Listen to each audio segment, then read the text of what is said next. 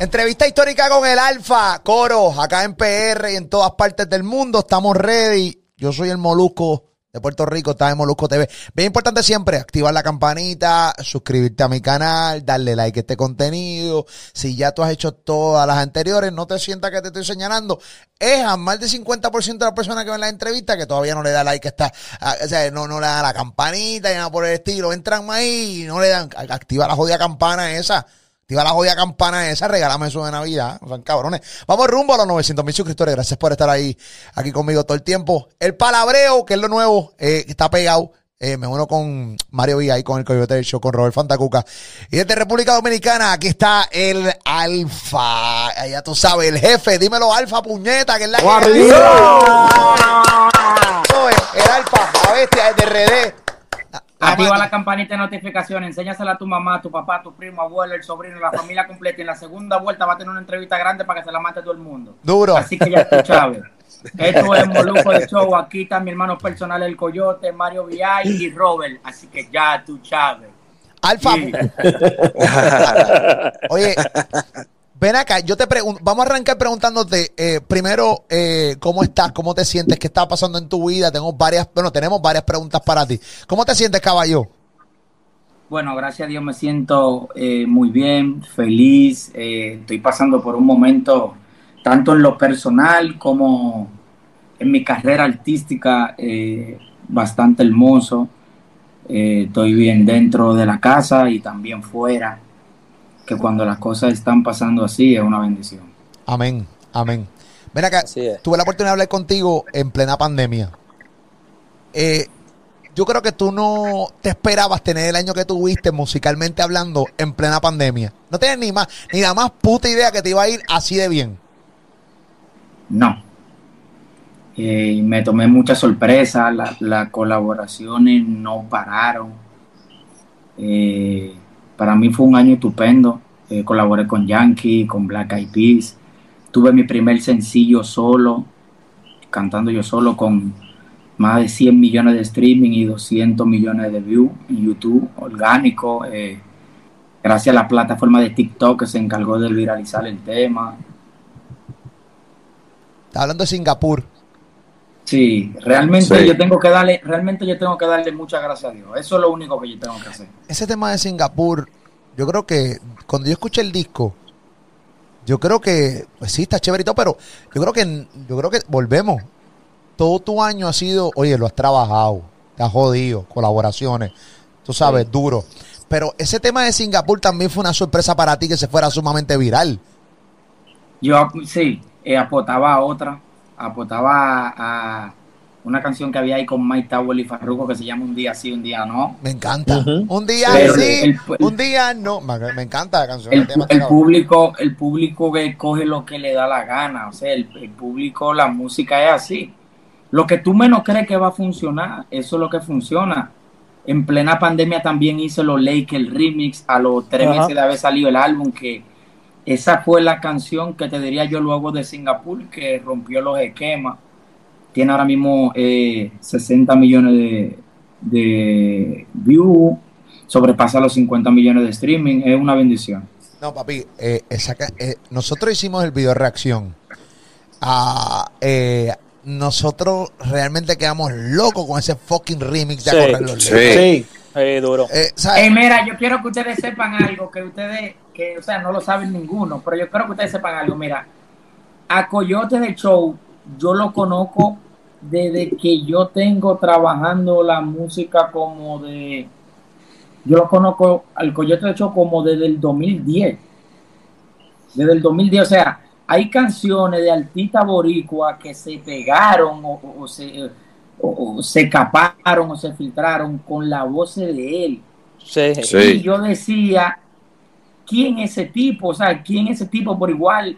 Cuando empecé a hacerlo junto, eh, eh, a juntarme más con, el género boricua, me hablaban de Coyote, pero yo lo conocía desde antes.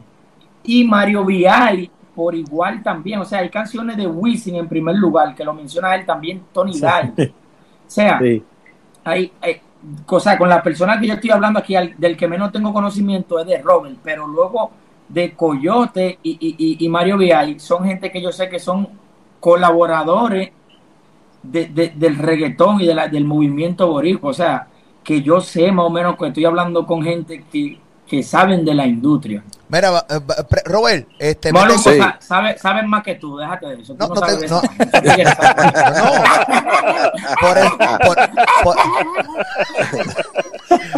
por, eso, por eso existen y por eso los llamé. Porque si yo supiera para qué carajo los necesito, que se vayan para el carajo de aquí. Sí, no tienen sentido. O sea, yo sé, ¿no? Tú sabes que, si, si, tú sabes que a ti yo te amo. Tú eres clase aparte, me apoyaste en mi concierto en Puerto Rico. Sabes que tú eres otra vuelta.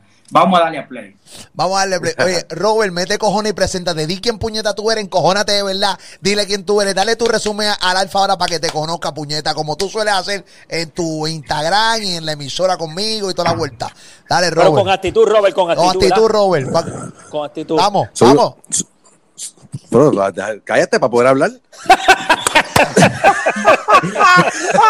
Porque iba, iba, iba, a, iba a arrancar. Sí, iba a arrancar y como que no te dio break. Cierto, sí, es verdad, verdad, yo, yo, que tengo problemas siempre en el arranque. Entonces, sí, sí, sí. ¿Cuándo arranco? Preséntate al alfa, cabrón, dale. Ahora es el momento, ahora es el momento. Ahora, bueno, yo llevo muchos años en esto de, de, de, de, de la farándula, de, de la radio, de la música. Yo era fanático del underground. Este, yo escuchaba a Coyote cuando estaba en Rapper Reggae 96 y me da la oportunidad luego de, estar en radio con él en el 2001 hasta el 2006 y en el 2008 empiezo con, con Molusco hasta el sol de hoy en la radio en Puerto Rico en La Mega, pero yo tengo colección de, de underground desde los tiempos de los 90 Bicosí para acá. Y la más. Soy un coleccionista, un coleccionista. No, un coleccionista y sabes. de los más grandes, de los más grandes de Puerto Rico. Chacho, no muy duro. Ahí está.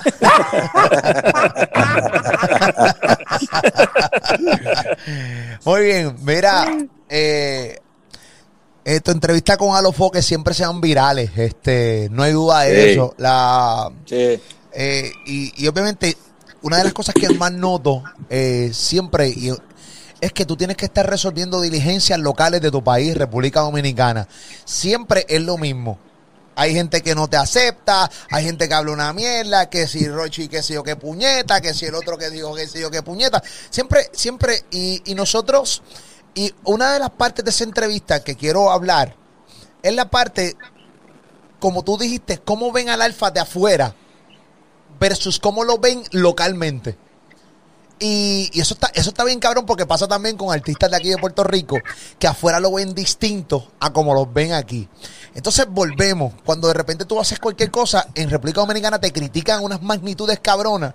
Y nosotros acá lo vemos sumamente grande cada movimiento que tú haces. Lo vemos completamente distinto. Y tú tienes toda la razón. Afuera a ti te ven distinto que te ven en tu país. Y eso está cabrón que de repente tú digas, mano, afuera me ven más grande que en mi mismo país, brother. Mira, tú sabes que la industria de la música de, o sea, Puerto Rico, para serte sincero, yo siempre hablo claro. Eh, a mí me enseñó que la disciplina y la buena vibra lo es todo. O sea, aquí en República Dominicana, tú ves eso esos abrazos que se dan los artistas boricuas, que se besan en el cuello, que ese, ese que tú lo ves, cariño. Ah. Que, se miran a los ojos, o sea, se miran a los ojos, hacho papi duro. Mira, cuando me necesite, me tiene. Nosotros aquí no vivimos eso. Entonces, por eso cuando yo traigo e, esa, esa cultura de ustedes para acá, para República Dominicana, y, esta manera de hablar que la aprendí de Nicky, de Farruco, aquí lo asumen más, el alfa es esto, ya el alfa no tiene el saoco de aquí, ya, o sea, siempre buscan algo como, como tratar de herir mi paz mental, pero yo le doy gracias a Dios de que me dio, aparte de conexión y sabiduría para yo saber defenderme en todas las aguas. Tú puedes ver que la entrevista que yo di con Alofoque eh, esta semana se va a viral porque yo trato de hacerle entender a mi colega cómo es que se llega lejos. No entienden, no entienden ah. cómo, cómo, es que se tiene que hacer en República Dominicana. nosotros te vemos aquí que tú eres el, tú eres la imagen de la música urbana hoy de RD, la cara eso yo lo veo desde acá, desde Puerto Rico. bueno, eso lo ven en muchos lados, muchos países también lo ven así, igual que nosotros. Tú sabes que yo estoy teniendo una pegada internacional que tengo que darle gracias a Dios, pero, o sea, yo en el movimiento, o sea, de la grande liga, J Balvin, eh, Maluma, Nicky Jan, eh, Farruko, todos artistas, yo hago lo que sea con una llamada.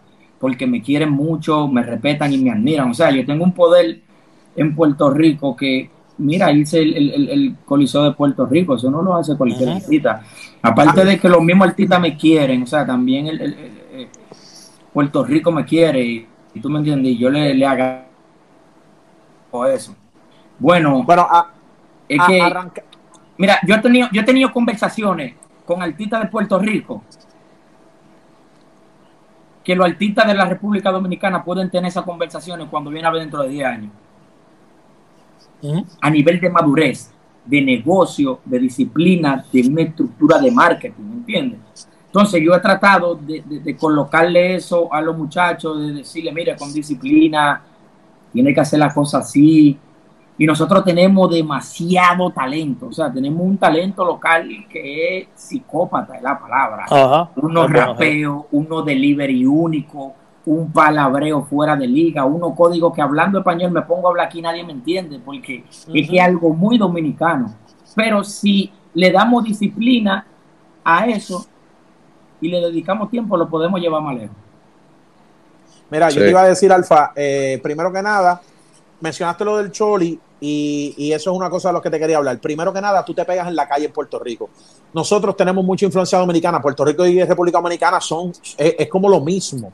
O sea, nosotros tenemos mucho dominicano entre nosotros, al igual que cuando los puertorriqueños van allá a RD, ¿me entiendes? Es como si, es como si hubiésemos nacido ahí. Somos el patio el uno del otro. Puerto Rico es el patio de RD, RD es el patio de nosotros. Así le decimos acá en PR. Y tú te metiste en la calle entonces, la influencia de la calle en Puerto Rico ha pegado a todos los artistas. Todos los artistas que hoy en día están pegados empezaron porque la calle los adoptó y se pegaron. Sí. Ese es el caso de los Yankees, de los Farruko, de los Nicky, de los, todos los que acabas tú de decir. Todos tuvieron algo en común, que, se, que los pegó la calle primero. Que la calle y, no hablo de la calle de, en lo malo, hablo de la calle es la el barrio, el, barrio, el barrio, la gente, la gente, la gente, y eso se transmite a las demás personas y es como si fuera una pandemia eh, musical. La música de ellos se, se esparce. Cuando tú llegas a Puerto Rico hace más de cuatro años atrás, que es la primera vez que yo te escucho, cuatro años y pico atrás, yo, yo es la primera vez que te escucho hace cuatro o cinco años, podemos decirle cinco, ¿verdad, Coyo? que empezamos a oír del alfa. sí, exacto. Que pero duro, duro, duro, duro, cuatro años, cuatro años atrás, antes del huracán, duro, pero de que duro, de que duro, de que era algo que tú llegabas a todas las discotecas y tenían que poner, ¿sabes? Eh, las canciones tuyas, ¿sabes? Era, era, era una cosa, era, era algo ridículo. Y la gente se prendía, los VIP pedían botellas, las mujeres se volvían locas. Entonces, eso, todo el mundo empezó a decir, el alfa hay que traerlo, el alfa hay que traerlo, el alfa hay que traerlo. Por eso es que eh, en Puerto Rico varias veces se indicó conciertos tuyos, los cuales de momento por X o Y cosa, el huracán, después otra cosa, se posponían. Y a, mí, me, a mí me han dicho, Mario, que en la historia, en la historia de, de, de, la música dominicana, el primer artista que llega, o sea, a los caseríos y fuera y al público boricua, que primera vez que pasa eso es con el alfa. Y yo decía, Correcto. El Alfa y antes de ti, Secreto se había metido duro en PR.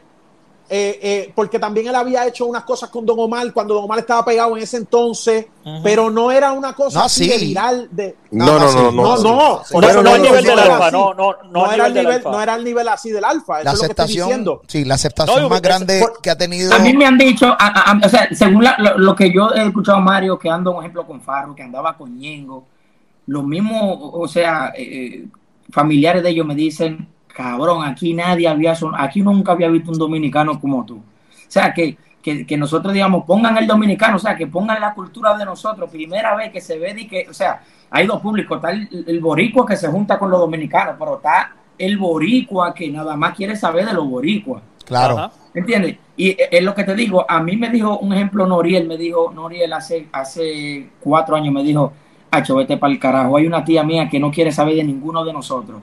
Y me dice, ponme al alfa. Cuando esa mujer me dijo, ponme al alfa, yo me quería volver loco. Ella ni a mí me No es eso, tú también solamente, tú también a la cultura nuestra le añadiste el palabreo dominicano. Sí. La gente empezó a hablar, la gente empezó a hablar como ustedes en la calle. ¿Entiendes? Por ejemplo, empezando con un maní. Eso aquí no se veía. Manín. Empezamos, mira, manín, este, este, eh, frío, estamos fríos. Este, eh, tú sabes, todas esas cosas empezamos a hablarlas nosotros sin darnos cuenta ya y, y, la persona que, que, lo trajo fue, fue la música de ustedes y tú en este sentido, que empezamos a hablar con ese palabreo. Y tú quieres que te diga algo, Mario. Hace cuatro años atrás a nosotros nos decían, ustedes tienen que dejar que lo que, lo de aquí. Nos decían, ah, que lo que internacional. Que lo que tienen que dejar eso, tienen que hacer esto, tienen que hacer lo otro. Tú sabes qué me dijo Dari Yankee hace seis años atrás, seis.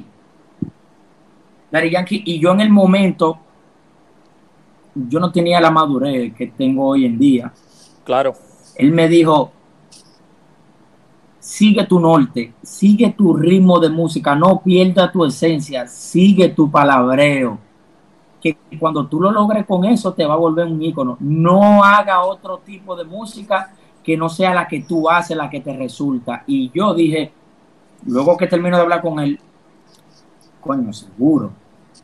El único, el único que está haciendo dembow ese nivel soy yo y lo logré como él me lo dijo, con mi cultura, con mi vocablo, con mi forma de ser, con el alfa que es de verdad. O sea, que no tuve que, cambiar. Fue orgánico. Es, que fue muy orgánico. Eso es lo que te quiero decir. Y otra cosa que tú haces que, que le gustaba a la gente de un boricua, yo siempre lo digo y lo hemos mencionado cuando estaba con Coyo en la radio, es que tú eres el único tipo que le podemos aguantar pautas largas y cosas en las pautas, en, el, en, los en el outro desde Héctor el Oye, oye ¿tú sabes lo que me dijo, ¿tú sabes lo que me dijo Mike Tower? ¿Qué? Estamos en una, en una, estamos en una oficina, estamos Mike Tower, está Casablanca, Toyota, Luyan, eh, está Wisin. Y Toyo, y dice Mike Tower, delante de nosotros, dice Mike Tower. Acho, papi, mira, tú te imaginas una pauta de Wisin y el Alfa. Yo no quiero escuchar el disco. olvídate, olvídate. Eso, es duro, esa es buena. es duro. Esa es dura, esa es dura. Oye, desde, que se, desde que Héctor se retiró, los únicos que hacen pautas intro así era Wisin, que le, que le bajó un poco. Wisin ahora hace como más presentaciones con los artistas que se mete pero las pautas que se quedan grabadas, que la gente las repite, que el DJ no las quita, que no las quita en la discoteca, para, ¿sabes? Que tienes que ponerlas, son las tuyas. Y eso le gustó a PR demasiado. Y yo creo que PR es trampolín. Wisin dijo uno los otros días, muchachos, se aprendieron el negocio, ahora lo voy a enseñar a hacer dinero. coño, porque a veces yo escucho, coño, habla una mierda brava, brava, brava en eso, pero eso es lo que se pega. Y tú, tú. Yo te digo algo, tú sabes que aquí en República Dominicana, o sea, no porque sea yo, pero aquí real no quitan los discos míos hasta que no se acaban allá, que ven que el disco se acabó. Porque dicen, ok, pasé el disco, ahora déjame escuchar la pauta, porque yo siempre salto con una jocosidad y salto con una vaina que nada más se me ocurren a mí. No, no, que a la gente le gusta. No, a la gente no hay duda, a la gente le encanta, a la gente le encanta esa pendeja. Tú sabes que a mí, la primera vez que, perdón, Molu, la primera vez que yo grabé con Bad Bunny, a mí me dijo, a mí me dijo, yo hablo de Will, de, de Joel y Randy, yo hablo, hablo más con Joel que con Randy. y una vez me llama Randy cuando yo hice de Magaque que con Bad Bunny y me dice, cabrón, Aquí en la historia de la música urbana nunca se ha pegado un dembow así. Aquí andan los motoristas eh, con eso.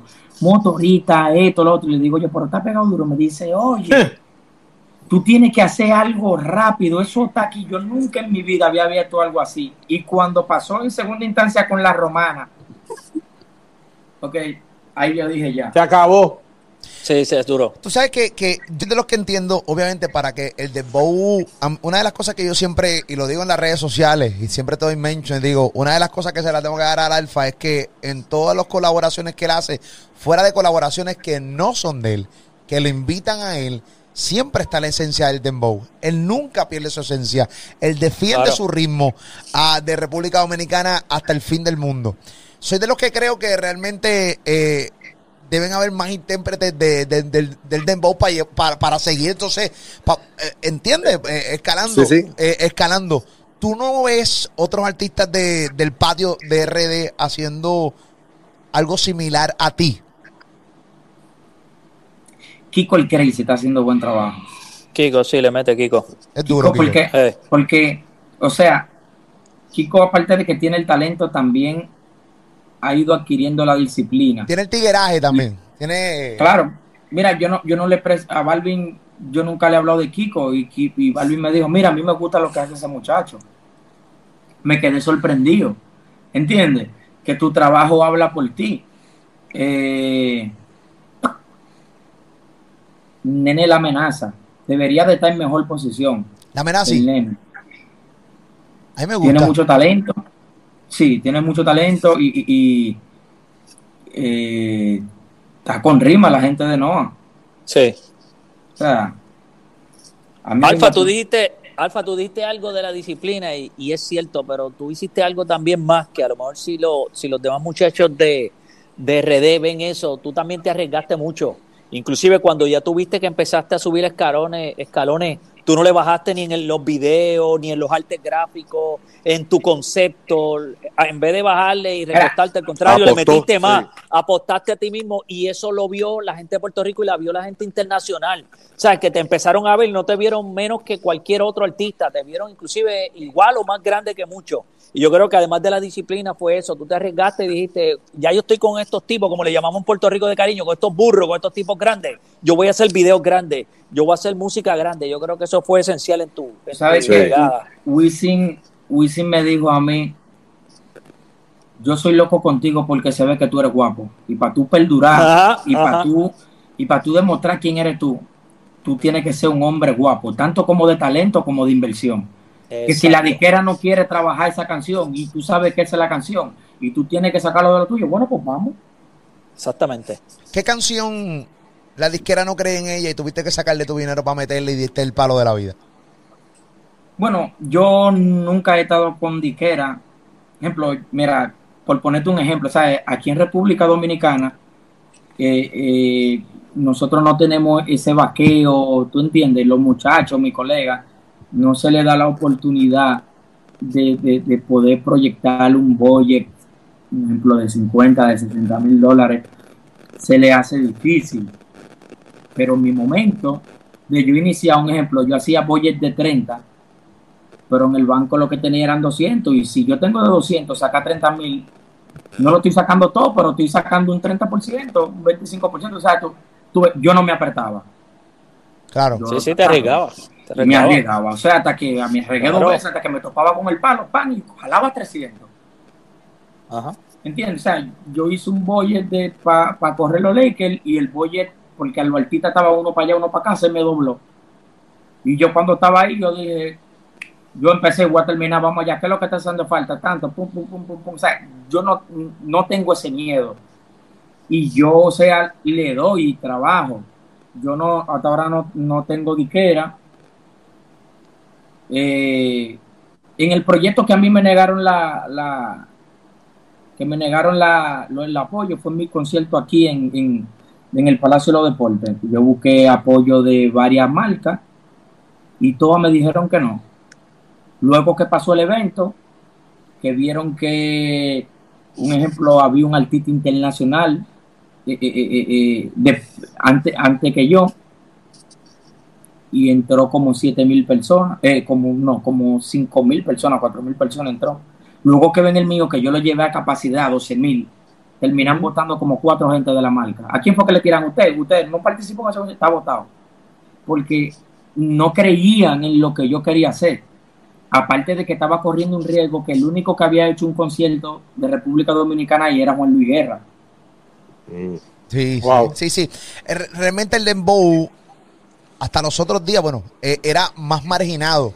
Hay que darle la clara. Desde que tú te fuiste internacional, podemos hablar de los temas y las colaboraciones con Yankee. Yo creo que la colaboración, una de tus colaboraciones más grandes, no hay duda que es la romana con Bad Bunny. Eh, y, las dos, de Mago y, y, la romana. Sí, esas, esas canciones rompieron barreras, las arrancaron para el carajo. Específicamente en tu país rompieron barreras full. Eh, a niveles de que hoy día tú vas a República Dominicana y no se siente ya esa pendeja de, uy, el alfa, uy, el dembow. Al contrario, no, no, a este es el alfa. Quieren este ser como él, claro. Sí, duro. Ahora mismo yo estoy disfrutando de, de un respeto y de un cariño tanto en lo internacional como en lo local. Que ya la gente, o sea, ya aquí en República Dominicana lo, los conductores de programas mayores de edad dijeron, coño, a ese muchacho hay que apoyarlo porque han venido viendo lo que yo vengo haciendo por 12 años.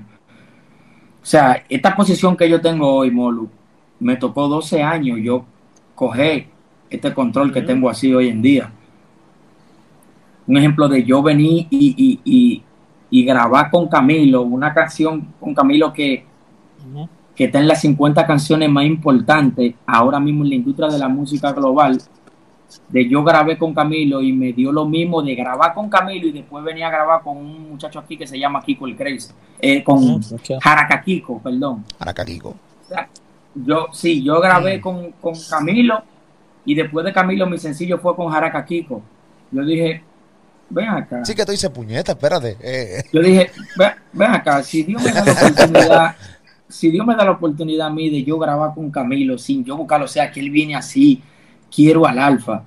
¿Por qué yo, de esa fuerza que me está dando ese tigre, yo no vení a hacerle a un chamaco de esto que él está haciendo el trabajo bien aquí? Pero esa es la diferencia, esa es la diferencia que tú estabas diciendo al principio. Te voy a decir por qué el género urbano en Puerto Rico es grande y es por las uniones, porque por más guerra que haya habido, es las uniones, es esa, es esa mano, las colaboraciones, que tú dices, las colaboraciones, exacto. Pero es lo que dice el alfa de, de, corazón. Y si los dominicanos, y si el género dominicano, lo hemos dicho aquí muchas veces, hace el 50% del gesto que hacen los boricuas para unirse y colaborar de corazón. De corazón. Yo te hago otro cuento del dembow y el género urbano de República Dominicana. Porque Europa lo cacha de esta manera. Ustedes son de los primeros que viajan a Europa más que nosotros. Correcto. ¿Entiendes? Los, primeros que viajaban a Europa y cruzaban el charco a Europa y hacían giras en Europa eran los dominicanos. Sí, claro. Pero es que Europa, Europa está lleno de, de dominicanos que están ready para recibir todo ese contenido eh, de música dominicana. Está cundido de dominicanos Europa. O sea, en, en todos lados hay dominicanos. Mi, mi primera gira en el 2012, para el 2013, yo fui a Roma. Digo yo, ¿qué yo voy a buscar en Roma? en Roma, ¿para qué carajo? yo entro a Roma, me cantaron las cinco canciones que tenía pegadas. En Roma. Igualmente fue para Italia, Bolonia, Suiza. La República Dominicana es una rampa para Europa y Estados Unidos. Correcto. Puerto Rico es una rampa para Panamá, Ecuador, El Salvador, México, Chile, Colombia, Colombia, igualmente para Estados Unidos y también abarca Europa. Pero el fuerte de la música boricua, o sea, la plataforma que eso sale de ahí para Chile, que, yo he analizado eso. El dominicano se pega, inmediatamente se pega en Europa y Estados Unidos. Y en Nueva York, sí, claro que sí. Nueva York, Nueva York. Sí, cuando hablo de Estados Unidos, claro, te estoy hablando de Nueva York, Boston y Miami. Boston, Sí. Claro, y, y, y, Europa. Pero la rampa de Puerto Rico, desde que pegue en Puerto Rico, a mí me han dicho, un ejemplo, que yo voy a trabajar, que dije, yo me decidí, yo dije, ven acá, hay que ir a Colombia. A mí nadie me lo va a contar. Yo voy a comprar un pasaje y voy para Colombia. Porque, ah, que diga que no, yo voy a ver qué es lo que está pasando. Y cuando voy haciendo mi relación, o sea, allá Centroamérica, ve lo que está pautado en la emisora de Puerto Rico y lo pautan ellos. Ajá, así es. ¿Me entiendes? O sea, yo dije, coño, es un bacano, porque entonces nada más lo que se pegan ahí, inmediatamente eh, baja para allá. O sea, nosotros no tenemos esas facilidades. Por eso que de, la República, es igual que la, salsa.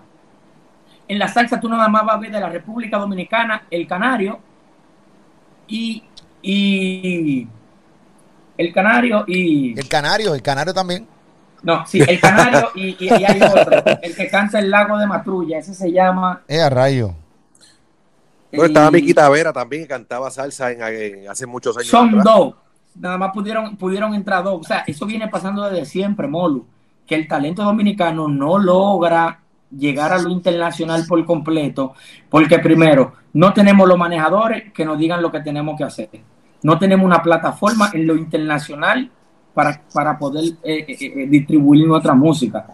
Hoy en día, a los artistas de aquí de República Dominicana, yo les digo, olvídense de YouTube, denle a Spotify, amarren los playlists, manden los manejadores para que les usen los playlists buenos, empiecen a hacer unas relaciones con las plataformas digitales.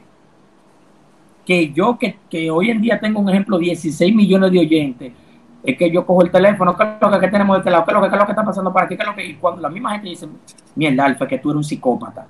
Porque es que yo no la dejo respirar, yo estoy amarrando y dándole. Hoy en día, lo que más me ayudó a mí a ser internacional fueron las plataformas digitales, porque yo empecé a ver de dónde me estaba marcando.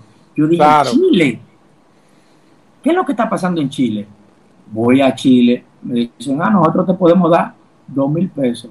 Yo en República Dominicana cobrando nueve mil y diez. Y yo dije, ¿sabe qué? Yo voy ahí. No me importa el dinero. Yo voy a ir a ver lo que está pasando. Y me dice el manager mío, me encanta ¿Por qué? Porque no te tengo que estar dando cotorras y que vamos a ver, no. O sea, tú sabes el negocio y eso me gusta. Vámonos. Cuando caemos allá, hago cuatro presentaciones a dos mil pesos y el vuelo mío nada más costó dos mil para yo ir. O sea, yo fui de gratis. Cuando yo volví, la, cuando yo volví la segunda vez, estaba cobrando diez mil. O sea, de dos mil brinqué a diez. Inversión. Y cuando fui la, Sí, a, y, y atreverse, como dijo Coyo, atreverse. Sí, y como, le, y como le dijo Wisin, como le dijo Wisin, tú eres atrevido, tú eres guapo, atreverse. Porque si no te atreves, ¿quién lo va a hacer por ti? Cuando fui la segunda vez a 10 mil y llenando discoteca, Molu, de 7 mil personas, yo digo, ¿y qué es lo que está pasando aquí? Esa gente viene a ver alfa, hay un fallo.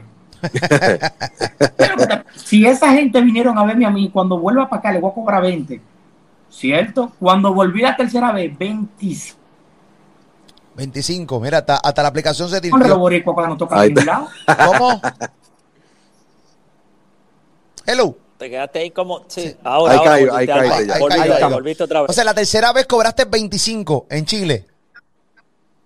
La tercera vez 25. Y yo dije, con razón es que los boricuas cuando se pegan y bajan para acá, ya no tocan en ningún lado. Claro.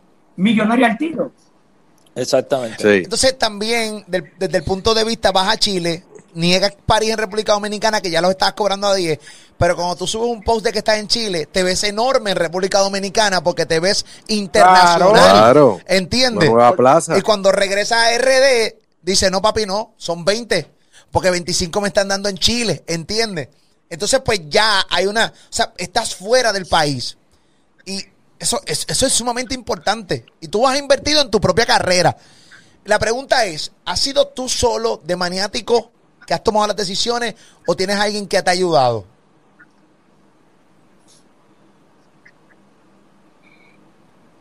No, yo, yo me puse para ser internacional.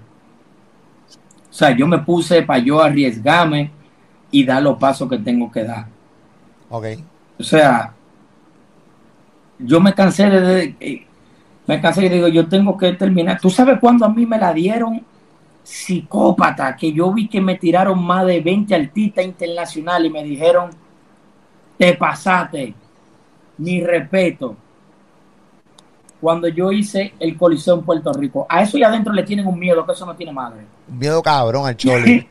sí. bueno, es que en verdad, en verdad es un monstruo. Es un monstruo sí, sí, sí, Un, miedo. Sí, pero, pero es un trampolín. Es un trampolín. Sí, sin duda, sin duda. el choliseo es un trampolín. O sea, oye, es lo que te estoy diciendo? Es que el que logra hacer un evento ahí y meter 7 mil personas es un fenómeno. Sí, claro. sin duda, sin duda. Puerto Rico, Puerto Rico no ve un artista que no quiere ver. Si tiene que gustarle para sacarlo. Hasta gratis, no van. Ah, ni gratis. Ni gratis van. Si no le gusta, si no le gusta, Entonces, cuando yo hice eso, o sea, y el mismo promotor mío que es Paco López, que, o sea, yo lo, logré vender en el Choliseo de Puerto Rico, yo vendí 6.800, 6.700 tickets para 7.000 personas, que ni él mismo lo creía. No. O sea, cuando yo hice eso, todos los artistas de Puerto Rico, te estoy diciendo todo. O sea, me dijeron, te burlaste, felicidades porque, o sea, para tú lograr pegarte en Puerto Rico, yo me di de cuenta que Dios me mandó una bendición, pero para pegarse en Puerto Rico hay que trabajar o ser muy duro. Tú sabes lo que pasa, hay aquí hay artistas en Puerto Rico, eh, locales de acá, que no meten 7 mil personas en un choli.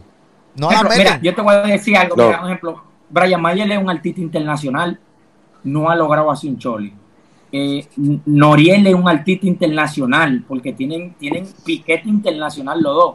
no ha logrado hacer un choli. Déjame ver. Mike Tower es un artista internacional, uno de los más pegados. ¿Tú entiendes? Y yo me he fijado que pasé en el choliseo, tiene que estar muy, muy, muy pegado o ser muy guapo. Hay que tener cojones. Mejor cogen centro de convenciones.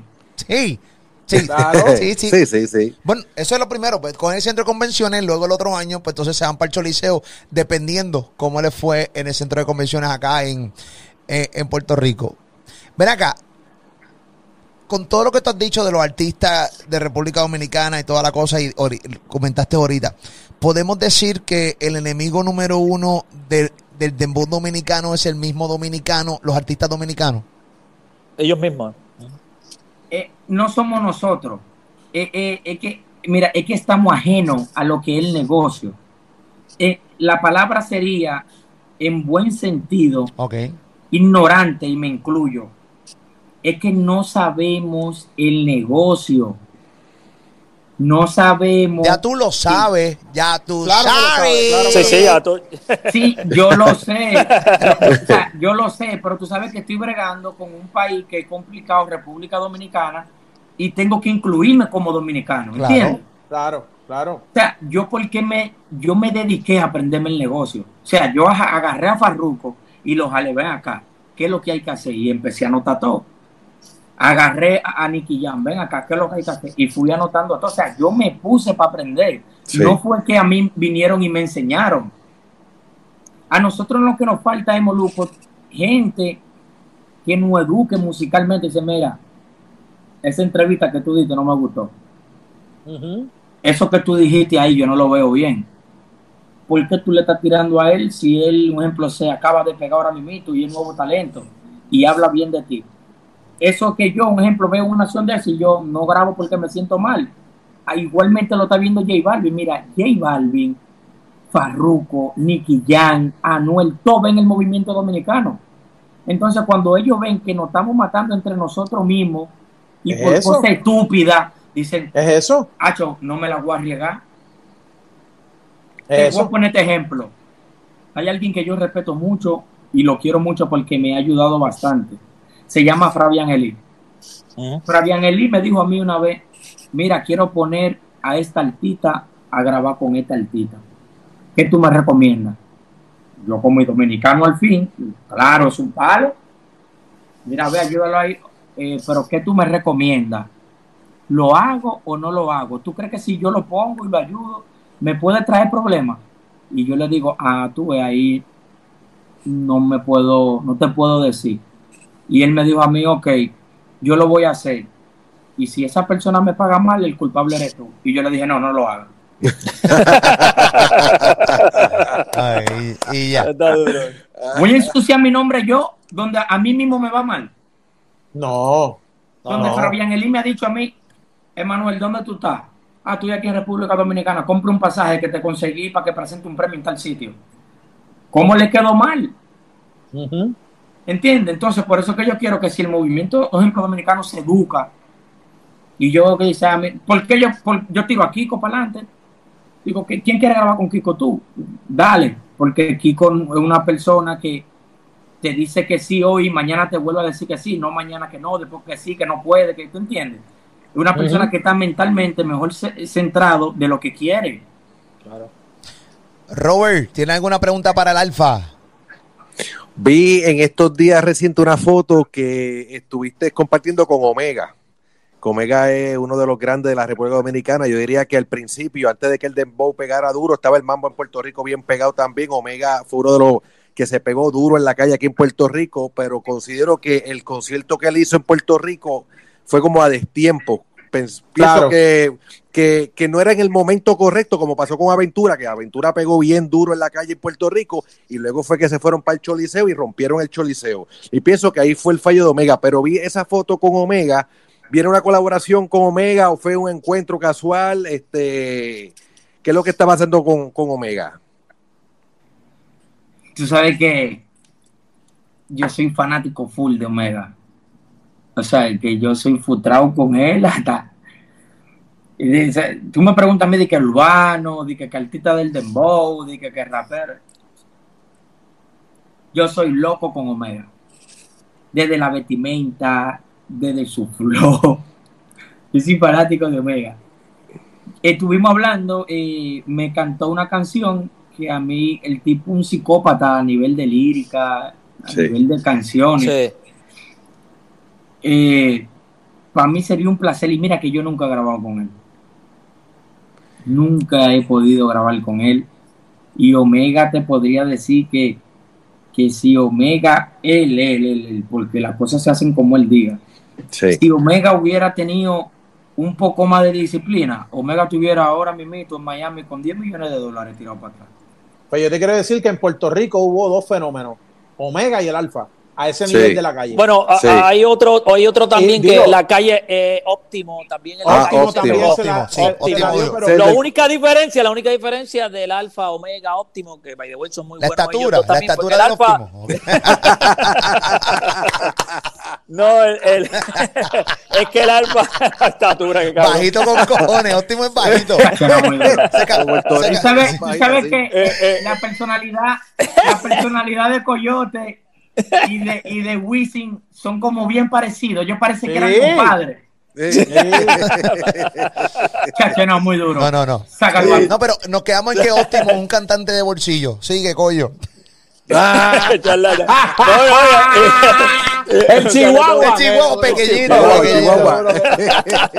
No, no, que han habido varios, varios fenómenos de República Dominicana. El Torito fue otro también. La única diferencia, Alfa, es que tú has tenido que has mantenido la consistencia. Sigues haciendo música con los boricuas, sigues haciendo tu música con otros artistas, sigues haciendo música solo y entrando al mercado de Puerto Rico. Es la única diferencia. Pues aquí quieren mucho a Óptimo, quieren mucho al Torito, a Omega en Puerto Rico.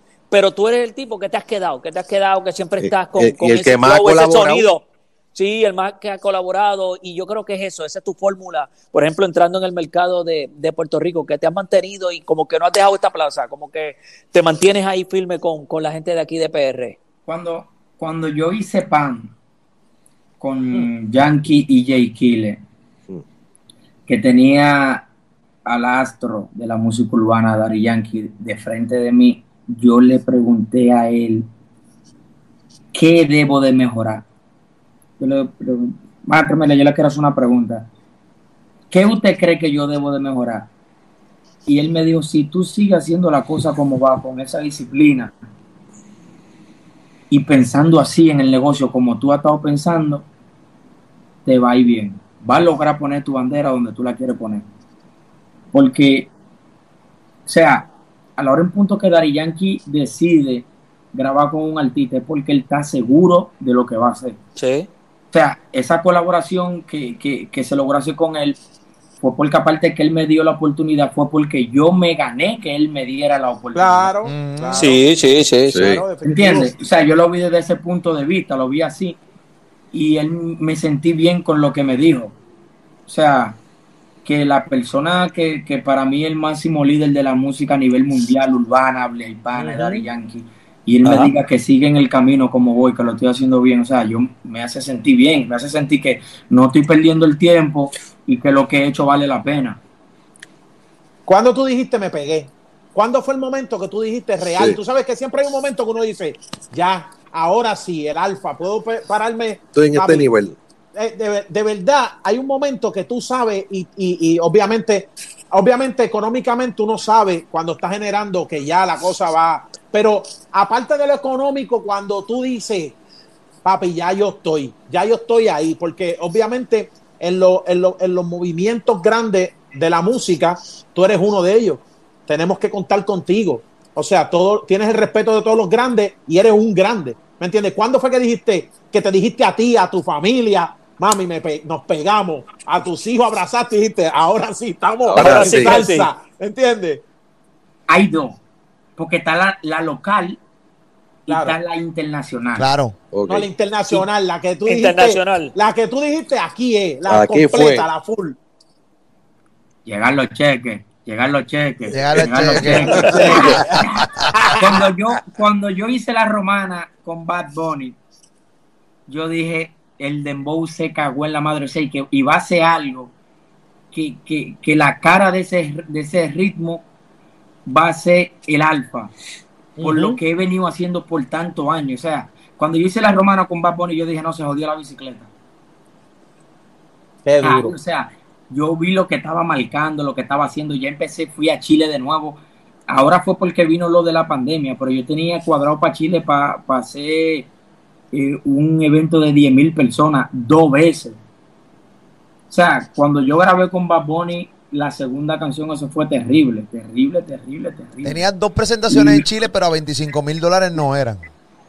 No, era para 10 mil personas. Por eso. Dos presentaciones. O sea, eh, que también quiero mandarle un cherado a Bad Bunny por, por siempre tener ese cariño y, y ese amor que, o sea, que desde que desde que nos conocimos yo se lo di y él siempre me lo ha dado para atrás. Es algo que yo me siento bien, que yo sé que el hombre está en un momento que se lesiona mucho sus amistades y hay que entendérselo por la, por la posición que él está manejando y sin embargo con el alfa él siempre se mantiene activo, me dice, venimos ahora, venimos a pasado y gracias por eso. No esperen colaboraciones, que no hay colaboraciones con Baboni, eso no va a pasar por ahora. ¿No? Para que, para que sepan lo que hay, porque el hombre hace las colaboraciones cuando nadie lo está esperando. Exacto. Claro. tú fuiste la única. Entonces, como ya todo el mundo está esperando al Alfa y a Bad no hay colaboración. No, y tú fuiste la. Oye, yo creo que tú fuiste el único featuring que hubo en ese, en ese disco de por siempre. O sea, no había, no habían colaboraciones en ese disco. No, no, no. Era la, era la única, la única colaboración. Todo el mundo decía, el Alfa. Esta era la cara de la gente, el Alfa. Luego cuando se, pegó, cuando se pegó la canción, después era puñeta, que cae de palo tiene e, esa canción de, con el Alfa. O sea, era. Eh, eh, oh, tuvo cabrón. Otra cosa que le da al alfa, otra cosa que tú le das al público, nosotros aquí en PR y obviamente. Digo, antes que siga, repito, Mario, pegaste la juca en PR, ¿verdad? Cuando salió eso. ¡Eh! Papi, yo, yo, yo, le di a la juca como si no hubiese un mañana. ¿Tú sabes, este tema sabes qué me dijo Chencho? ¿Tú sabes qué me dijo Chencho en Singapur Remy, mi más reciente trabajo? Que por primera vez en dos años de carrera que yo cojo la posición número uno a nivel global. O sea, yo nunca había hecho eso. Y algo que totalmente me quedo sorprendido porque es algo que se ha logrado a nivel orgánico.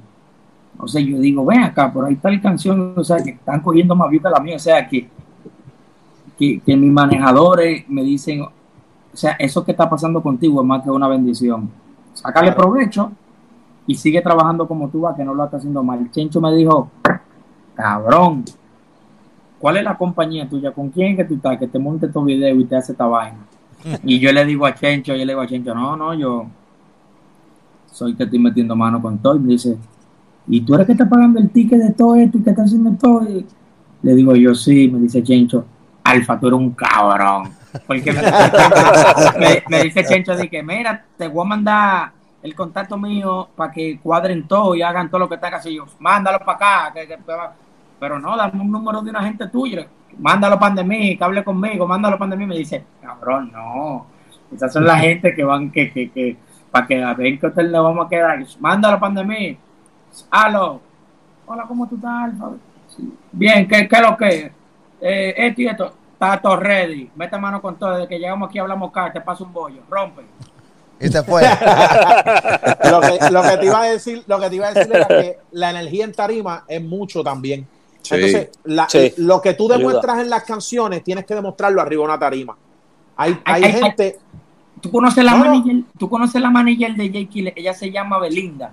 Ah, Seguro Belinda, tremenda. Belinda me dijo, tú haces ese show consecutivo, así como lo hiciste aquí. Para el carajo, rico no hacemos en una semana. Porque, o sea, cuando yo subo, la gente está cogiendo, Mario, una algarabía.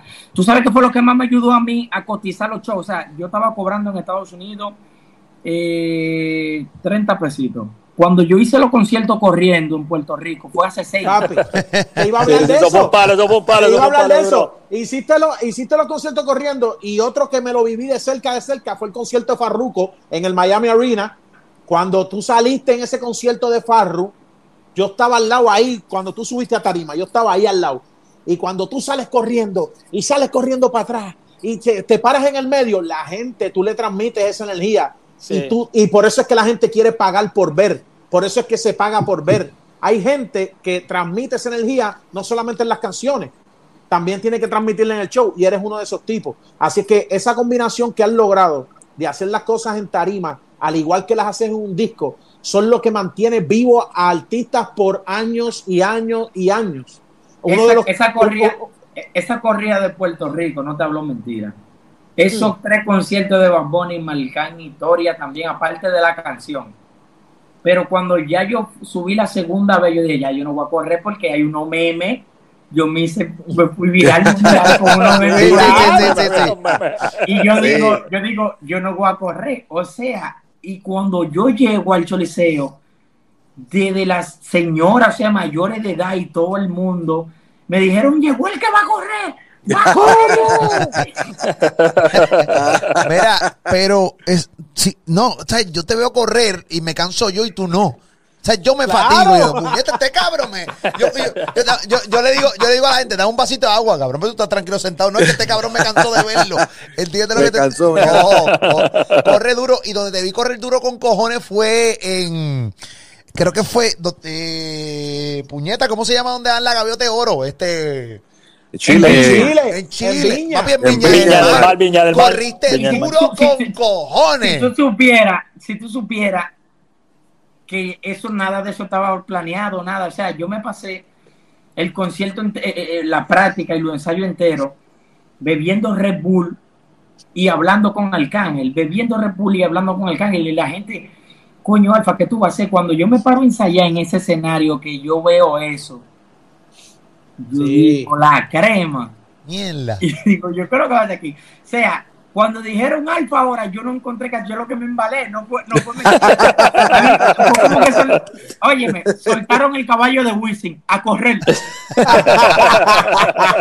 Qué cosa cabrona. Tú sabes que hablando de correr, tú sabes que hay mucha gente que canta la canción de a correr los Lakers, pero no saben qué carajo están cantando. La gente no tiene ni idea de por qué significa eh, a correr los Lakers. O sea, eh, en República Dominicana, eso es obviamente jerga dominicana. ¿Qué significa correr los Lakers? Sí, eso es un código dominicano. Eso es como cuando llega la factura de la luz que tuve que dejarte el aire prendido un par de veces, cuando tuve a correr los Lakers, el diablo. Okay. O sea, ya es como algo que, que tú entiendes. Eso cuando tú te, te, sorprende. O sea, eso que llegó la, llega la policía, llegan, llegó la policía al bloque a correr los Lakers. Eso es como algo cuando, cuando uno se sorprende. Esa frase pegó aquí en Puerto Rico también. está pegada. No, no, lo pone, no, esa lo pone mucho en caption. en caption. Ah. los captions, sí. A mí me gustó el original, a mí me gustó el original, pero cuando hiciste el Rimi, te volaron, se volaron. Arcángel se pasó. Pero Mario, Mario, Mario Villay dijo: No quiero escuchar más ya. Se acabó, no quiero escuchar más. el, problema, el problema es que yo soy uno de mis artistas favoritos, Arcángel. Él lo sabe, hablamos y, y, y yo se lo he compartido personalmente. Él lo sabe y tenemos respeto. Pero cuando yo oigo a un tipo que cogió una canción y la hace de él, eso es lo que hace exitoso. Y todo el mundo en a correr los Lakers. Inclusive yo estuve, yo estuve en el estudio de Nicky cuando Nicky grabó. O sea, cuando Nicky grabó su parte, yo estuve con Nicky en el estudio. Cuando Nicky estaba escribiendo con, con, eh, el Auténtico, escribiendo el eh, lo que iban a poner, todo, yo estuve ahí ese día. Y yo no había oído Arcángel. Cuando escucho Arcángel antes del video reacción, porque yo no lo había escuchado todavía cuando lo íbamos a hacer, o sea, cuando sale la canción, ya yo estaba hyper, ¿sabes? Ya yo estaba hyper y Molusco me decía, aguántate, Dilo en el, dilo, en, dilo al aire. Sí, porque este cabrón se, se, pone como muy eh, eh, cuando no estamos grabando. No, no, no, no, no, no, no, no, no. Vamos a grabar. Yo soy la, yo soy coproductor de, de todas mis canciones. Yo tengo un catálogo de 130, 150 canciones. Yo soy productor de todo mi catálogo y cuando a correr los Lakers, a correr los Lakers. Cuando, cuando con ese catálogo a correr los Lakers. Eh, cuando, cuando Arcángel me manda la voz me dice, que me manda la voz, tú sabes que él hace, ah, y como que se va preparando. Sí. y nosotros, yo le corté eso y lo pego. Y cuando yo lo pego, digo yo, chale, eso no va así. Y que se siente como que él está cotizando la pista, Austin la y él entra cuando le da su maldita gana. Eso va así. O sea, Arcángel hay que dejarlo fluir en la pista así. Porque no sé si tú ves que cuando él va a entrar, él como que deja la pista correr como... Ah, Ah, esperando el momento. Ahí. La Marage. Y cuando caen los bajos, ahí es que él entra. Yo le dije, Charles, eso hay que dejarlo así, intocable. O sea, Arcángel es una leyenda viviente. Sí. No, hay duda. Aquí en, aquí en, República Dominicana, o sea, Arcángel tuvo guerra con, un, con uno de los pilares de la República Dominicana. Con el lápiz, con el lápiz. Sí, y aún así, aún así, o sea, la gente en República Dominicana es loca con ese tigre, loca. Sí. No hay duda, no hay duda. Sí. Ven acá, ¿cuál es, cuál es tu barra favorita de todas las canciones? ¿Cuáles son, ¿Cuál es tu barra favorita que tú dices, papi? Yo he escrito canciones, pero esta barra está tan cabrona que, que yo la, no me canso de cantarla. Duro, duro esa pregunta, dura. Tú tienes mucha barra. la de banda de camión remix. Banda de camión. hasta los covers de los celulares aquí son Louis Vuitton. Esa, o sea, fue algo que en el momento me marcó. Y la segunda no es, no es una estrofa, es una pauta, la de Bad Bunny. Mándame los pinchos. Eso, para que, ah, sí. ah, para que te pegue. Pero a mí me, esa es la más que a mí me gusta. Eh, a mí, la mía hablamos nunca. Porque si te digo macho, no te estoy eh. dando esperanza. Ah, si te digo, si te digo que el martes, si te digo que el eh, martes te, doy esperanza. esa está dura, esa está dura y la de y la de sabes que yo fui, yo fui, yo fui al estudio Coyote, me dice, me, yo mandé la canción de la romana, pero no mandé la pauta y me dice me dice Noah Mira, dice Bart que si no, que si tú no mandas la pauta que el tema no va a salir. Digo yo, pero dile que lo tire así. No, no, no. Él dice que sin eso ahí atrás, tú hablando, ah, la, la, todo, ah, a tirar el tema. Es que te quedan tan Nada más a grabar esa pauta. Duro, duro. Qué duro. No, y rompió, rompió. Es algo ya como que me identifica. Sí, porque esa ronca era, esa ronca era va contigo y es parte de un personaje. Eh, aquí hemos hablado con, dos alfa. ahora mismo estamos hablando con alfa, el hermano. Pero eh, el, alfa, el tipo, pues es que está todo el tiempo hablándote con. El alfa, el personaje, es el que todo el tiempo te habla como si estuviera dando una pauta a una canción. Pero cuando el ser humano rompe a hablar, se nota claramente el alfa el ser humano, el que trata de dialogar contigo y ha, pasado un sacrificio enorme. La gente, la gente ve, la, gente ve las riquezas del alfa hoy, la gente ve que el alfa está hablando que si hago 25 y 30. Y de, cierta manera hay gente que se puede sentir incómoda porque no conoce lo que ha pasado el alfa. el trasfondo. Tú no conoces el trasfondo. La gente siempre ve el éxito, pero no saben qué había detrás antes de ese éxito. ¿qué, tan mal la pasó el alfa antes de ser el alfa, caballo? Eh, es difícil. Es difícil porque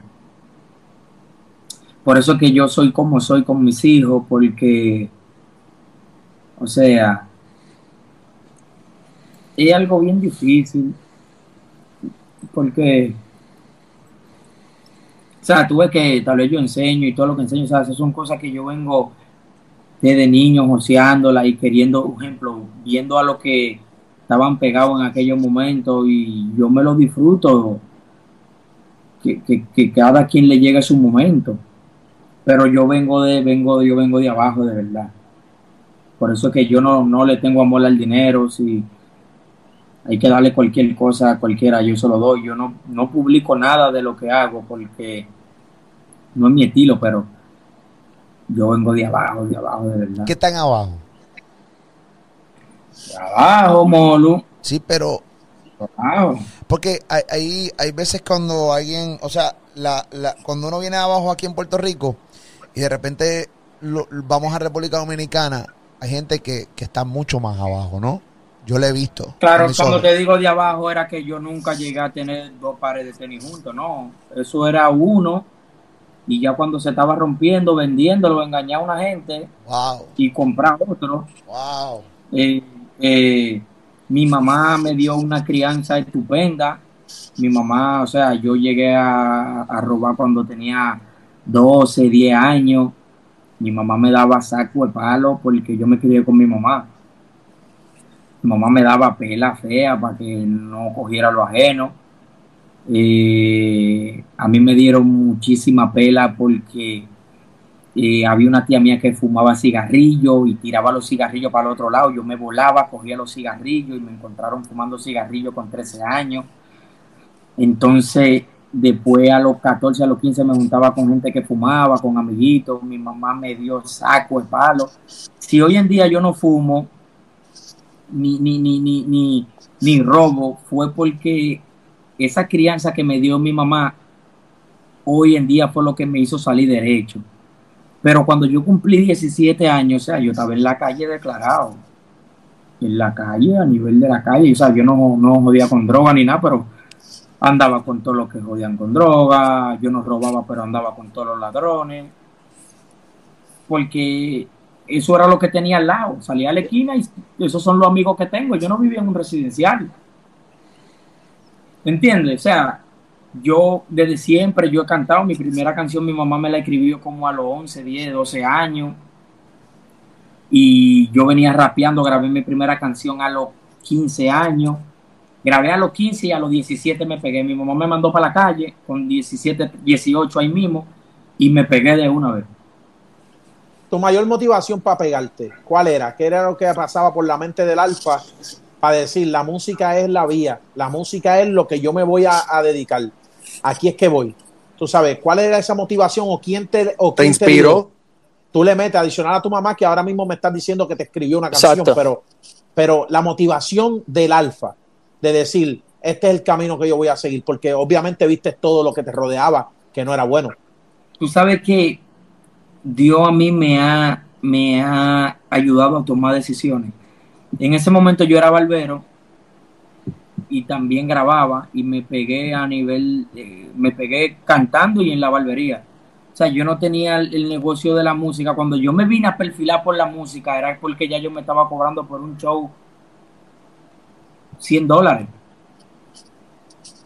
O sea, yo dije, mira, 100 dólares, para yo buscarme 100 dólares pelando, hay que pelar pila de cabeza.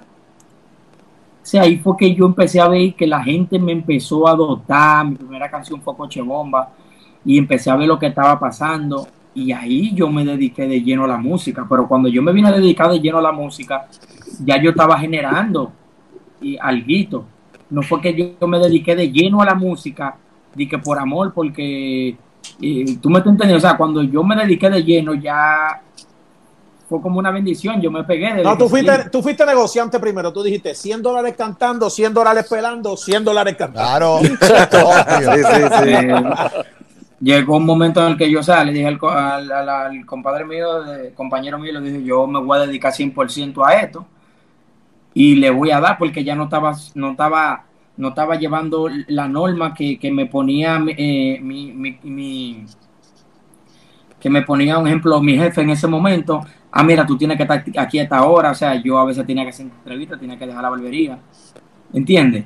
Y cuando yo vi que ya no podía hacer pelar y recortar al mismo tiempo, lo que hice fue que eh, eh, pelar y cantar al mismo tiempo, lo que hice fue que nada más me dediqué a cantar. Duro.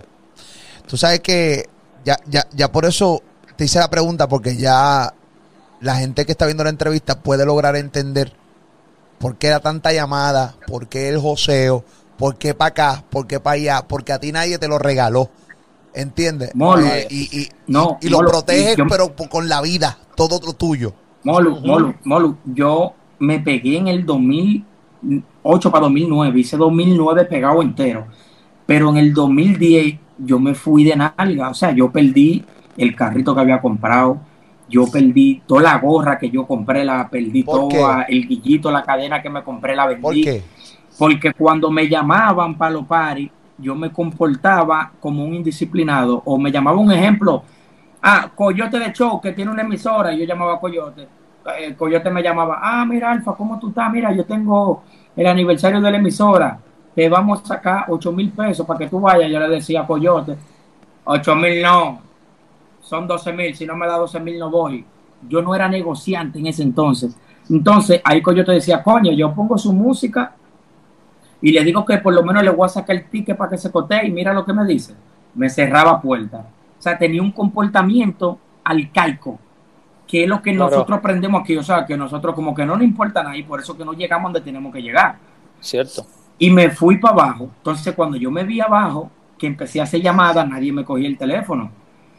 Y ahí le pedí a Dios una segunda oportunidad y ahí fue que vine con disciplina. Con esto que está, que, con esto que, con este alfa que tuve hoy, fue, fue producto de una caída para yo lograr tener este cerebro que tengo. Sí, pero no todo el mundo le, la, vida no, o Dios eh, no le da una segunda, y la gente no le da una segunda oportunidad a casi nadie, a ningún artista. Son, o sea, tienen la bendición de que te la dieron yo me hinqué en el suelo y cuando abrí la mano así, que hablé con, yo, yo no le pedí a Dios, no, pues yo hablé de ahí ahí con él, eh. es, que la necesito porque es, ni agua que había para beber. No había nevera, no había agua, no había cama, no había nada.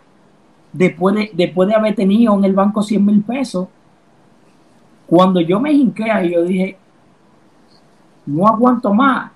Si me da otro break, no te voy, no te voy a, a defraudar y ahí mismo agarré, cogí una canción, hice un, croquel, ahí, ahí vino el alfa que este que tú estás viendo, el manejo. Llamé un ejemplo al que le había dicho que no, mire, estoy a sus órdenes, no importa lo que pase. Ahí vine y pegué una canción y cuando todo el mundo me llamaba, yo le tocaba de gratis.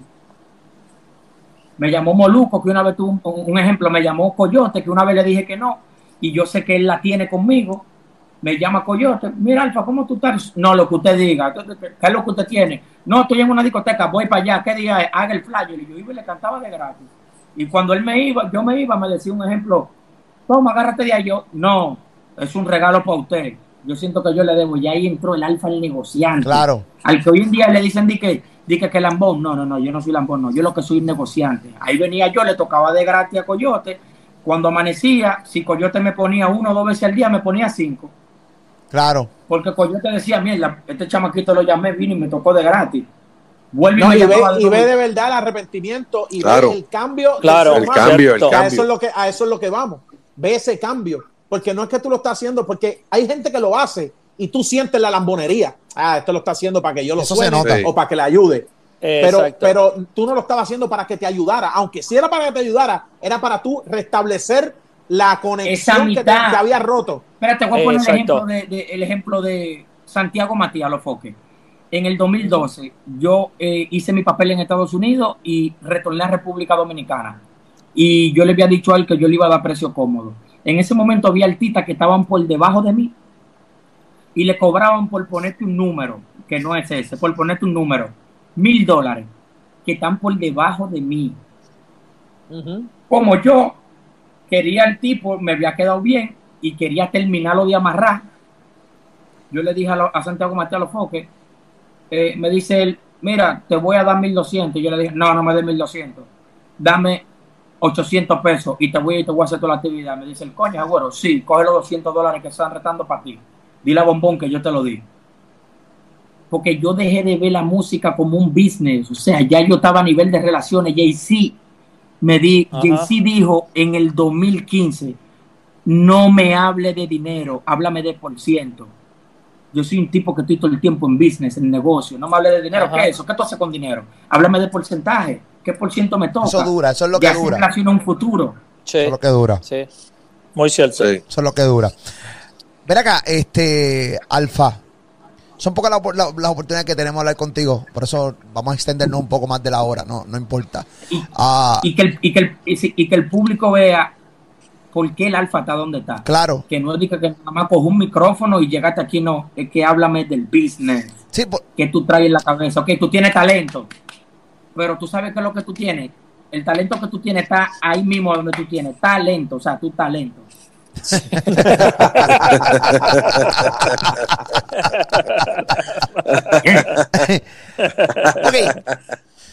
Tú tienes un montón de colaboraciones que comenzaste a hacer. Y ahí yo, yo consumo mucho República Dominicana. Redes sociales, los animadores. Soy, me considero eh, amigo de, Santiago Matías.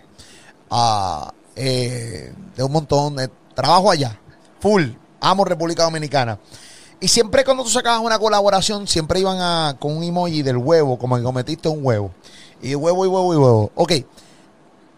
Ya que, ya que, ya que hoy tu carrera es distinta y realmente cuando uno ya está en unos niveles, uno puede evaluar las cagadas que hizo, como lo que tú acabas de contar, las cagadas que hacía, que se te subió el ego, le decía al tipo de la emisora, tú tienes ocho, son doce o no voy, cágate en tu madre ahora, ahora cuando tú analizas colaboraciones como con Nicky Jam, que las colaboraciones con, con, con Cardi B, ¿cuál de todas esas colaboraciones tú entiendes que la canción falló? Que no, que no era el tema que tenía que ser. Mira, yo te voy a decir algo. Todas las colaboraciones que yo he hecho, no la cambio, no la cambio, ni la, ni la, ni, ni fueron eh, policía acotado, ni fueron huevo para mí, porque de eso se aprende. Claro.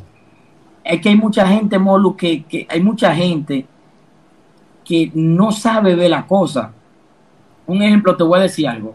La única canción que yo sentí que escogí un ritmo musical que no debía haber cogido fue con Cardi B. Pero tú sabes qué me pasó ahí? Que yo terminé de ver y de aprender que yo me voy a hacer internacional con el dembow.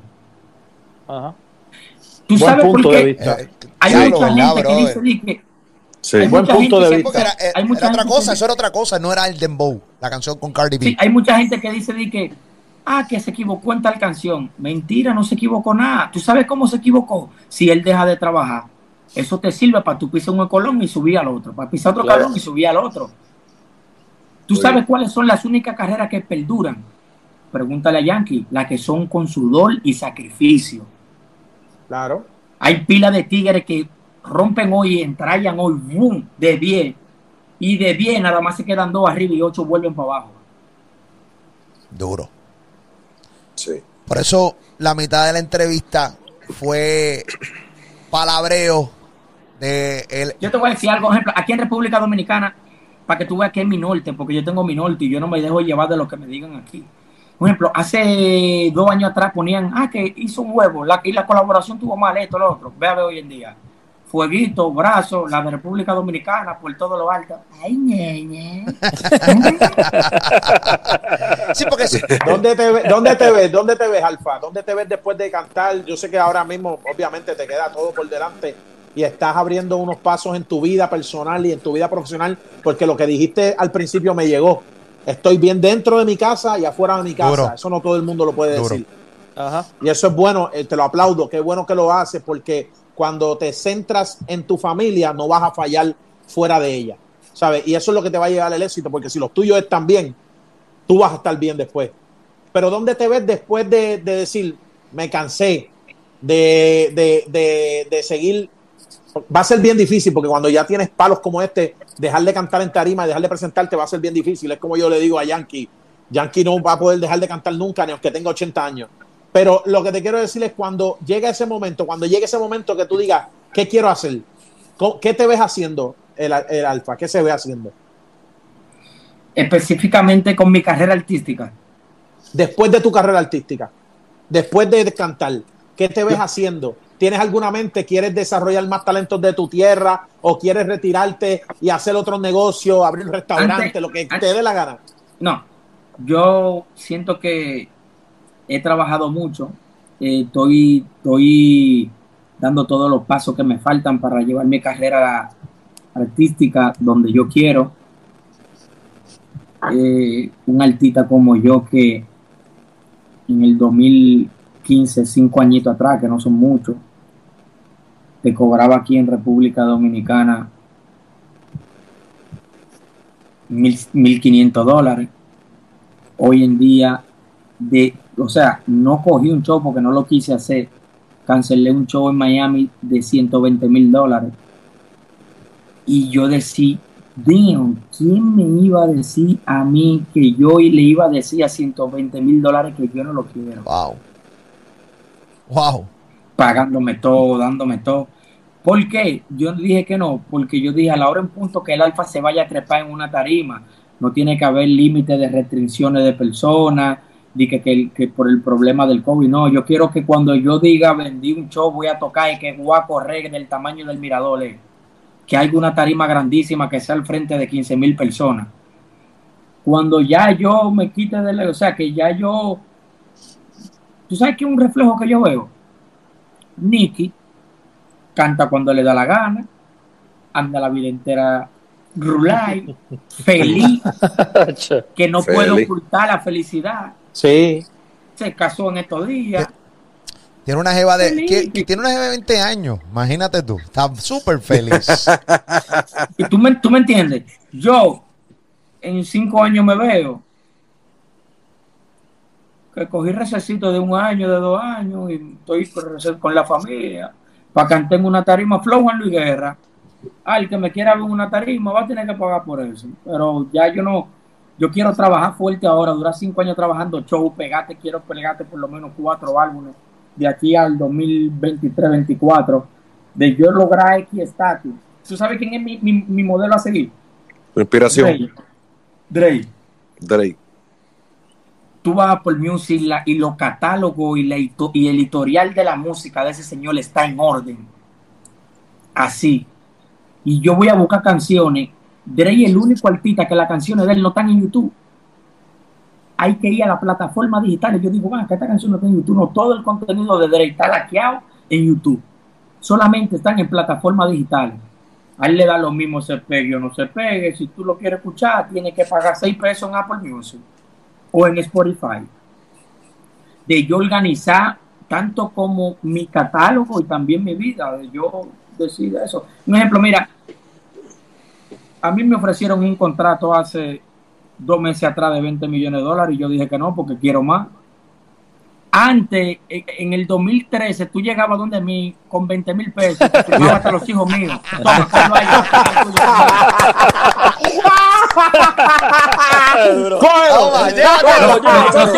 Los hijos míos, mételo en el contrato. Se acabó, nos vamos a correr los Lakers. ¿Qué tú hiciste, papi, cuando estén grandes? No, no. Había que comer, yo no tenía ni uno. Ahora, que yo agarre y este dinerito que yo me estoy buscando hoy y lo bote y de años después los hijos míos me digan, papi, yo te estoy viendo aquí en YouTube gastando 10 mil y 20 mil, ¿qué tú hiciste ese dinero? Entonces ahí sí hay un fallo. Porque yo lo malgaté. No fue lo mismo que yo cogí un dinero para invertírselo a ellos, a que yo todo el dinero que me llegó lo malgaté. No, y me gusta también cómo, cómo te disfrutas la vida económicamente y compras lo que te dé la gana, pero a la misma vez también coges a tu doña, a tus nenes, le das regalos que no han tenido y ellos mismos se lo disfrutan contigo, como cuando le compraste el role a la doña y se lo llevaste, lo pusiste en las redes sociales. a, mí me llegó, ¿me entiendes? Fue, una de las cosas que...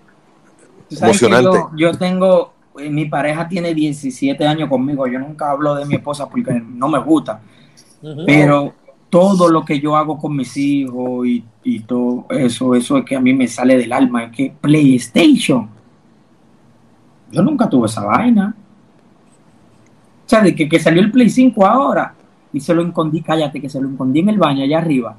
Y el chiquitico mío vino y le dijo al grande, dije, Fendi, tápate los ojos, te tengo una sorpresa. Dice, ¿qué tú me tienes? Yo lo escondí para que no lo vea nadie y el chiquito fue a hacer pipí al baño y lo vio. Y yo dije, Damn.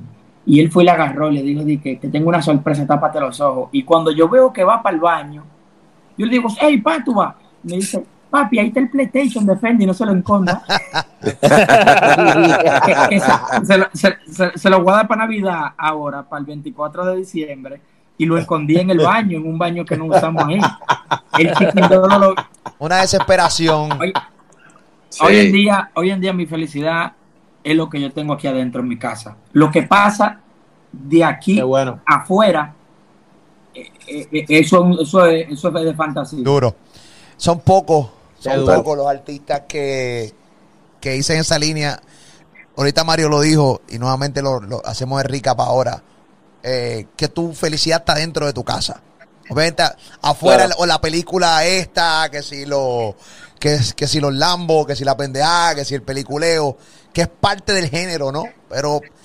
Claro. Yo, mira, yo te voy a decir algo que yo nunca se lo he dicho a nadie. Mira, yo te voy a decir algo que yo nunca en mi vida lo he dicho.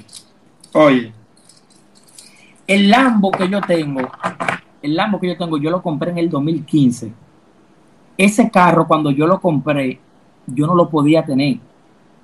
Porque yo tenía el 75% del dinero, no tenía el 25% que faltaba pero yo quería llevar mi estatus, o sea, lo que ve la gente. Hoy en día yo te lo digo, ¿tú sabes por qué? Porque si me da la gana de comprarme un carro de un millón de dólares, lo compro porque lo tengo, gracias le doy a Dios. Pero en el 2015 yo no tenía para yo comprar ese carro. Pero tú sabes que yo estaba pensando y yo dije, espérate, que a veces tú tienes que arriesgarte. Yo dije, Nicky Jan compró un Lambo. Farruko, compró un Lambo. El más duro de República Dominicana, si yo me vendo como que soy yo, tengo que andar como andan los que están afuera. Para cuando yo llegue a los paris, que ni siquiera quieran verme a mí cantando, que quieran ver el carro. que, que, cuando, que cuando se hable del alfa en cuanto a la élite cara de República Dominicana, que es muy difícil que un pobre como yo lo soy, porque yo me considero de donde, de donde yo soy rico de mentabilidad, pero yo me considero pobre porque con lo que me gusta estar son con los pobres, no con los ricos. Que los pobres me, me, que los ricos digan, mierda, este tigre está todo, ¿cómo logró eso? Yo voy a hacer cosas que nadie haya hecho y yo me tomé el riesgo y yo dije, yo voy a comprar ese carro. Si en cinco meses yo no he pagado ese carro y yo no tengo ese dinero para atrás, la inversión fue un, fue un fracaso. Un fracaso. Sí. Y yo agarré y hice ese, me arriesgué y todo el mundo quedó loco. Arcángel le mandó una nota de vuelo que le dijo, el alfa es un freco feo. Él le está frequeando a todo el mundo. O sea, el chamaquito está aplicándola. Y Arcángel ha venido viendo lo que yo vengo haciendo y él me dice, es que tú le callaste la boca a todo el mundazo. Porque yo vi esto como un negocio. Tú entiendes, tú tienes que saber los pasos que tú das con mucho cuidado, porque tampoco es que te va a volver loco a comprar un carro sin tener un norte para donde tú vas a llegar en ese carro. Así es, claro. Pero viste que yo lo metí en el, carro fue también. Lo metí en el, video de El carro también fue una inspiración para ti mismo, para no dejarla caer. Y no conformarte. exacto. Y, crecer. Saqué mi presupuesto, ni siquiera tenía para pagarlo completo. No, no, no, no, eso. Saqué mi presupuesto. Eh, eh, saqué mi una, Fue una estrategia, una, estrategia, una estrategia de él como artista. De marketing, full. un rico cabrón que te vaya a joder full. O sea, yo compré eso y yo dije, eso ni siquiera hay calle para correrlo aquí. El que tiene cuarto hace lo que le da la gana. Ya tú, y tú pelado. pelado. ¡Qué duro! o sea que el que tiene cuarto hace lo que le da la gana. O sea que tú sin dinero hablaba como si tuvieras dinero. Ya tú venías llamando el dinero. Sí. Ya lo llamaba, Molu. Ya lo llamaba. claro, tiene que ver la cosa así. Inmediatamente a los tres meses yo subí de gira estaba cobrando a Estados Unidos, estaba cobrando 3 mil dólares más de lo que estaba cobrando normalmente. Y yo dije, la inversión fue un éxito. Y el paciente está vivo y corriendo. Señores, él es el alfa, puñete, el alfa RD, puñete. Papi, te llevo, papá, te llevamos, papá. Tremenda historia y siempre es bueno hablar contigo, cabrón. En verdad, te, acá en Puerto Rico la gente te quiere y obviamente este canal lo ve no tan solo gente de Puerto Rico, de RD, Colombia, eh, Cuba, Venezuela, Estados Unidos, este Perú. Moluco, tú tienes la pan para aprender. Ya tú sabes, Moluco TV Show, el Real Canal de Puerto Rico, está el canal de Panamá, pero también está el canal de Moluco en Puerto Rico. papi, te queremos. Feliz Navidad. Cosas buenas siempre, papi. Siempre. Sé la que hay. Sí, señor. Dios me lo bendiga, Mario Viay. Dios me lo bendiga, el Coyote. Robert, gracias por la oportunidad. Moluco, hablamos. Hablamos nunca. Hablamos ama. el alfa. Vamos arriba. El jefe. El alfa. la que hay. La bestia.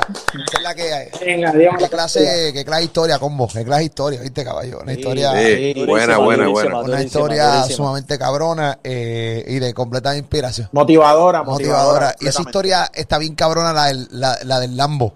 Lo compró sin tener dinero. Sí, Yo me lo creí, cabrón, cuando lo vi. Dije, ya lo, ya lo, el alfa le va cabrón, ¿entiendes? Y nos cogió de pendejo. Bueno, en el caso mío, cara tengo, pero nada, este.